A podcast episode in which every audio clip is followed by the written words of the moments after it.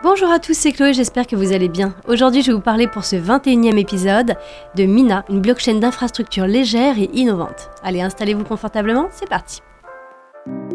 Cryptalk, c'est le podcast dédié à la crypto. Alors chaque vendredi, où que vous soyez, embarquez-nous avec vous.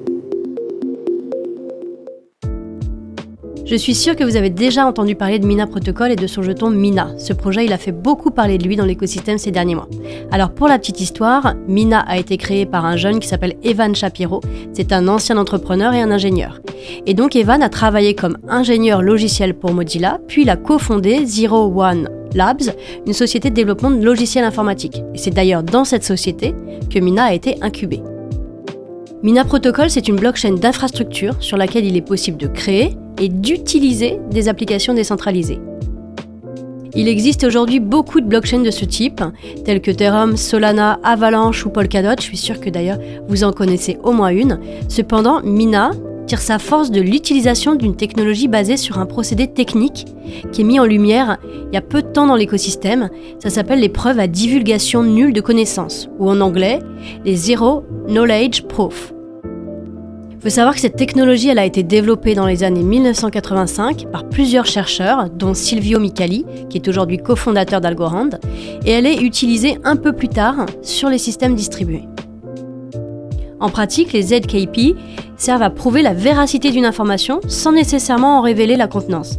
Et donc c'est ça qui est assez impressionnant puisque ça permet d'améliorer la scalabilité d'une blockchain tout en ajoutant une couche d'anonymat pour revenir au sujet, Mina Protocol il utilise un dérivé des Zero Knowledge Proof appelé Zero Knowledge Succinct No Interactive Argument of Knowledge ou ZK-SNARK.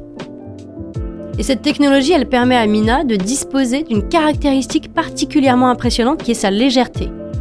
Du coup, contrairement aux autres blockchains comme Bitcoin ou Ethereum, la blockchain Mina, elle ne pèse que 22 kilobits. Ça représente à peu près l'équivalent de deux tweets. Et pour vous donner un point de comparaison, la blockchain Bitcoin, elle pèse actuellement 393 gigabits. C'est presque 18 000 fois plus. Alors bien que la taille des blockchains ne soit pas forcément le point le plus important aujourd'hui, ça risque quand même de créer de sérieux problèmes de stockage à l'avenir.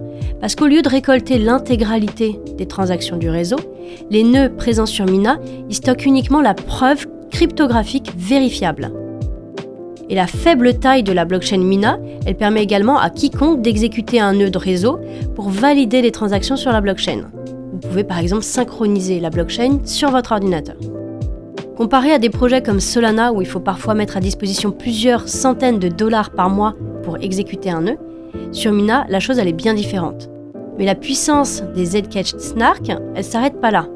Mina donne la possibilité aux développeurs de créer des applications décentralisées alternatives et c'est ce qu'on appelle des snarks.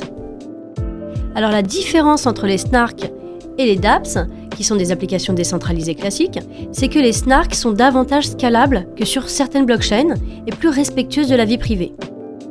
Le principe d'anonymat est très important puisque je vous rappelle que Bitcoin n'est pas anonyme, mais pseudonyme, c'est-à-dire que vous êtes caché derrière votre adresse, mais que vous êtes quand même identifiable. Parlons maintenant du jeton de l'écosystème. Il s'appelle le Mina et il est utilisé comme token, c'est-à-dire qu'il sert à payer les frais de transaction sur le réseau. Le jeton Mina est également utilisé pour sécuriser la blockchain via un mécanisme de stacking. Donc si vous souhaitez stacker aujourd'hui des Mina, le retour sur investissement, encore appelé le ROI, il se trouve autour de 9,5%, ce qui est vraiment pas négligeable si vous avez quelques jetons en stock. Le jeton Mina a été introduit via une ICO sur CoinList à 0,25 dollars. Et aujourd'hui, à l'heure où j'enregistre ce podcast, il se négocie à plus de 2,14 dollars. Alors pensez-vous que la blockchain Mina arrivera à se hisser aux côtés des plus grands géants de l'écosystème? Je vous laisse vous faire votre avis. Voilà, ce podcast est maintenant terminé. Si vous avez aimé, je vous invite à mettre un like ou à commenter et n'hésitez pas à le mettre en favori si toutefois vous êtes sur une plateforme de streaming.